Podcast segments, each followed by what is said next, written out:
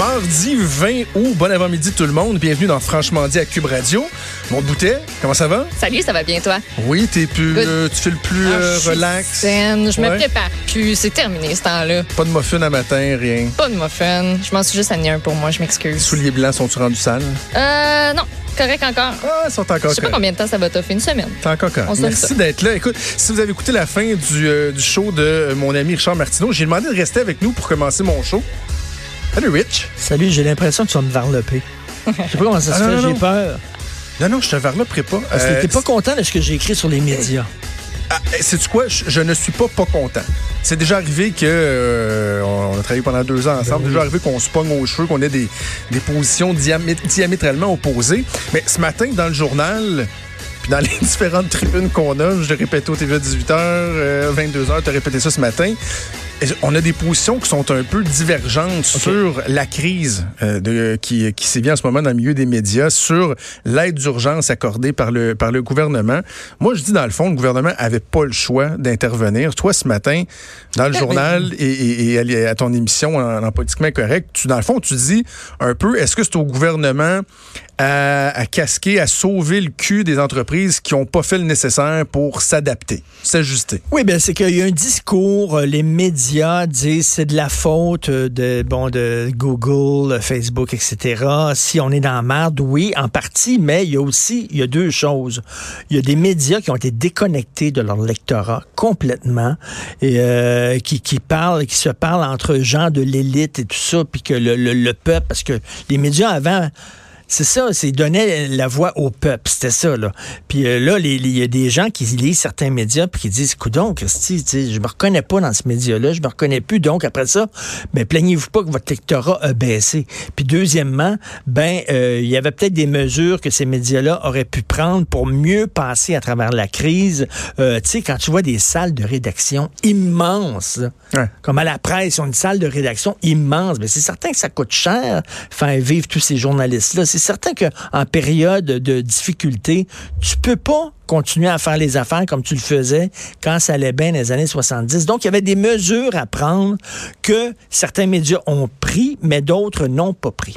OK. Euh, Tout ça est vrai.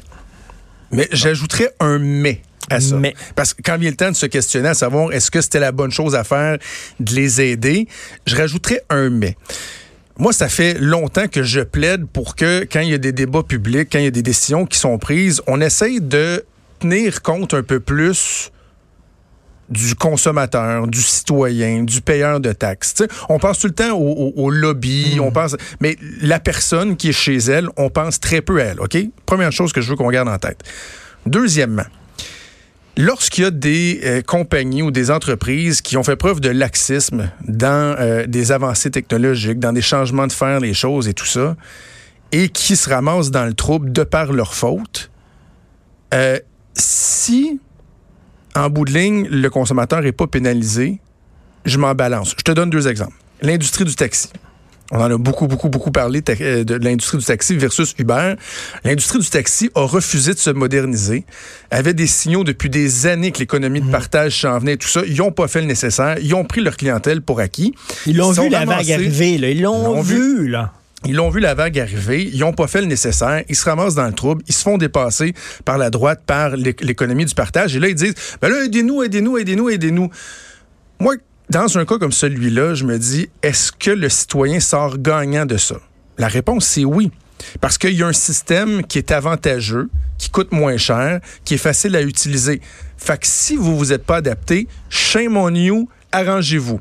Commerce en ligne des commerces, des fois, qui disent Hey, c'est difficile, le commerce en ligne, on a de la misère et tout ça.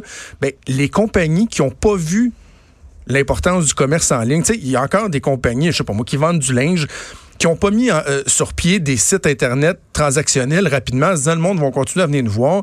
Et là, ils disent, ben là, il faudrait que le gouvernement nous aide, les gens achètent leur linge en ligne. Ben, sais-tu quoi? Shame on you. Puis est-ce que le, le consommateur est gagnant? Oui, parce qu'il peut acheter son linge en ligne. Donc, pas besoin d'intervenir. Lorsqu'on parle de ce qui se passe en ce moment dans les médias, le citoyen est perdant en tout point.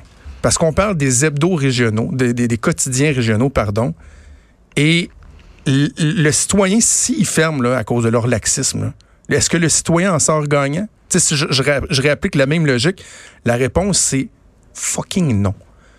Parce que sinon, s'ils n'ont plus le quotidien, s'il n'y a plus le droit, s'il n'y a plus la tribune, je mets pas le soleil là-dedans parce qu'à Québec, il y a plus une diversité, euh, il va se passer quoi? Ils vont, ils, vont, ils vont se rabattre sur Facebook, ils vont se rabattre sur les sites alternatifs. La mais réponse, c'est vraiment, je m'excuse, mais tu penses vraiment qu'il y a encore des gens qui lisent régulièrement la presse régionale? Écoute, moi, Ben j'ai grandi à Verdun. Ouais, ben c'est ça ton Puis il y problème. avait le messager de Verdun. OK? Puis j'étais livreur du messager de Verdun. C'était ma première job. Là. On le recevait tous les mercredis. Personne qui lisait ça. Ben oui, mais c'est C'était parce les- que t'étais à c'était Verdun. Les nouvelles de Verdun. Ben non, mais là, là, là, là- non, non, mais même les gens en région Charles. lisent. Les gens en région, loin de Québec, là, qui, qui sont.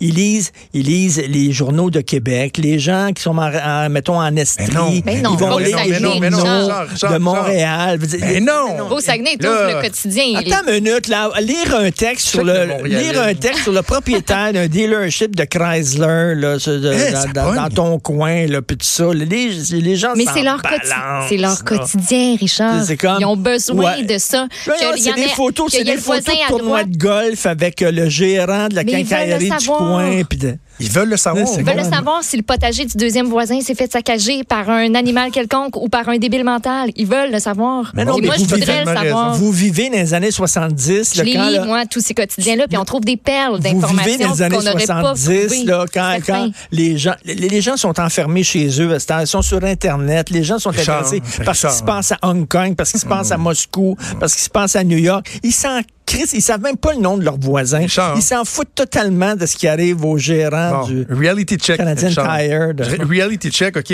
Je, je- je pense que je te l'ai déjà dit, mais je vais, je vais te le redire. Je sais que tu es un érudit, tu as plein de connaissances, mais je pense que je vais t'apprendre quelque chose. Quand tu sors de l'île de Montréal, Il n'y a pas un fossé. Tu sais, c'est pas genre, euh, tu, tu- je sais pas, moi, t'es à quelque part, ça va, puis là, tu fais Waouh! avec Tu des sais, ça dragons. va de l'autre côté ap- après Laval. Ah!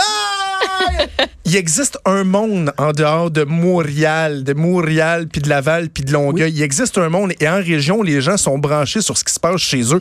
Va en Gaspésie, là, Journal de Québec se tire bien à faire, le soleil aussi livré. Mais l'écho de la baie, il marche en sacrement, moi te le dire. Parce que dans l'écho de la baie, là, il y a les petites tu vas apprendre que petit Joe, il vend son tracteur, puis qu'un tel a fait ci, puis que la, la nièce d'un... Les gens sont branchés là-dessus. Est-ce qu'il faut aider ces journaux-là à survivre? Oui, mais en même temps, regarde, prends la presse. Puis moi, là, moi, je suis un amateur de magazines puis de journaux. Il y, a- il y a une grosse partie de mon budget qui vont acheter des magazines puis des journaux.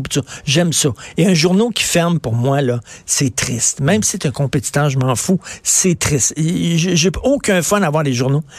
Mais tu sais, la presse, là, ils ont pris une Christine mauvaise décision. Guy Crevier il a enterré la presse, OK? Quand ils ont pris la décision de se départir du papier alors que les gens aiment Hmm. encore le papier, quand ils ont mis ça sur des tablettes alors que les ventes des Hey, tablettes mauvais?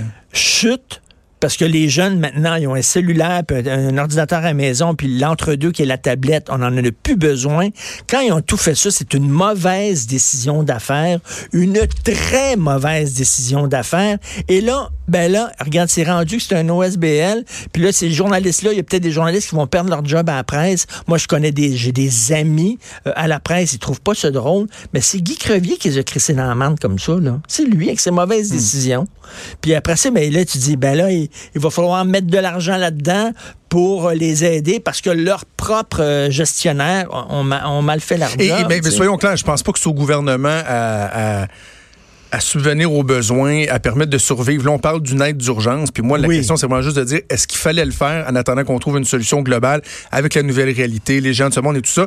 Je pense que oui. Puis je reviens à ma, ma- ma logique de base que je t'exprimais tantôt, c'est que dans ce cas-ci, oui, il y a eu du laxisme, mais en bout de ligne, celui qui va être perdant, c'est Mhm. le citoyen qui doit avoir accès à une information de qualité et qu'au Saguenay, à Sherbrooke, à Gatineau, ils ont le droit à ça.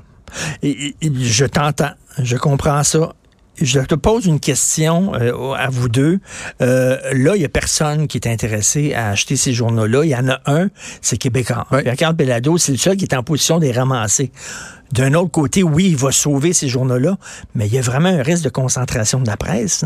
C'est une question qui se pose. Je m'excuse, on peut se poser cette question-là aussi. C'est une question ben, particulièrement pour Québec avec le soleil et tout ça. Je pense que M. Pelado a tenu des, des, des propos euh, qui étaient rassurants, mais on va en parler, euh, c'est quoi, au retour de la pause avec Isabelle Melançon, députée du Parti libéral du Québec, parce que le Parti libéral du Québec a déjà euh, évoqué cette crainte-là. Hey, merci d'être resté. Puis c'est quoi, vu, vu qu'on vient de... de, de, de, de J'ai assez hâte de savoir ce qui se passe sur la rue principale de Granby. là. oui. My God! J'en ai trouvé une, nouvelle dans la tribune aujourd'hui. On va en parler tantôt. Puis c'est une bonne nouvelle. du Canadien Tire, t'allais jouer au golf. Hey, J'ai hâte de voir. Ben, puis après, ce qu'il a fait un tour d'un coup. Il l'a manqué de ne pas une gosse. Un peu plus. Hey, non, mais avant, avant, de te laisser, avant de te laisser, je veux que tu partes avec un sourire parce que tu n'en as pas parlé ce matin. Euh, dans le Devoir, on parle d'un sondage Main Street qui a été fait pour le compte du groupe Capital Média. Et euh, on a posé la question à savoir est-ce que vous seriez d'accord à ce que le gouvernement fédéral en fasse plus au sujet des déclarations de langage raciste et xénophobe, même si ça implique d'imposer des limites à la liberté d'expression? Donc, euh, bannir des gens de Facebook, mettons, juste pour des trucs comme ça. Et l'endroit où les gens sont le plus d'accord avec ça, c'est au Québec. Alors que dans le reste du Canada, la question divise beaucoup plus.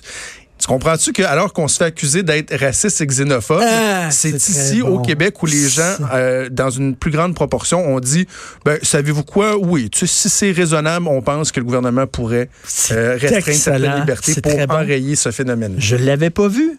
T'as des yeux tout le tour de la tête, mon cher Jonathan. Pensé à toi. En écoutez ton show, tiens. Hey, merci. Merci. merci. Il y a du bon stock des fois. Oui. Oh, Depuis hier, en tout cas. hey, Maude, on avait d'autres trucs à parler en entrée, mais finalement, bon, Richard vient de gober tout notre temps. Va-t'en. Alors que c'est moi qui l'ai invité.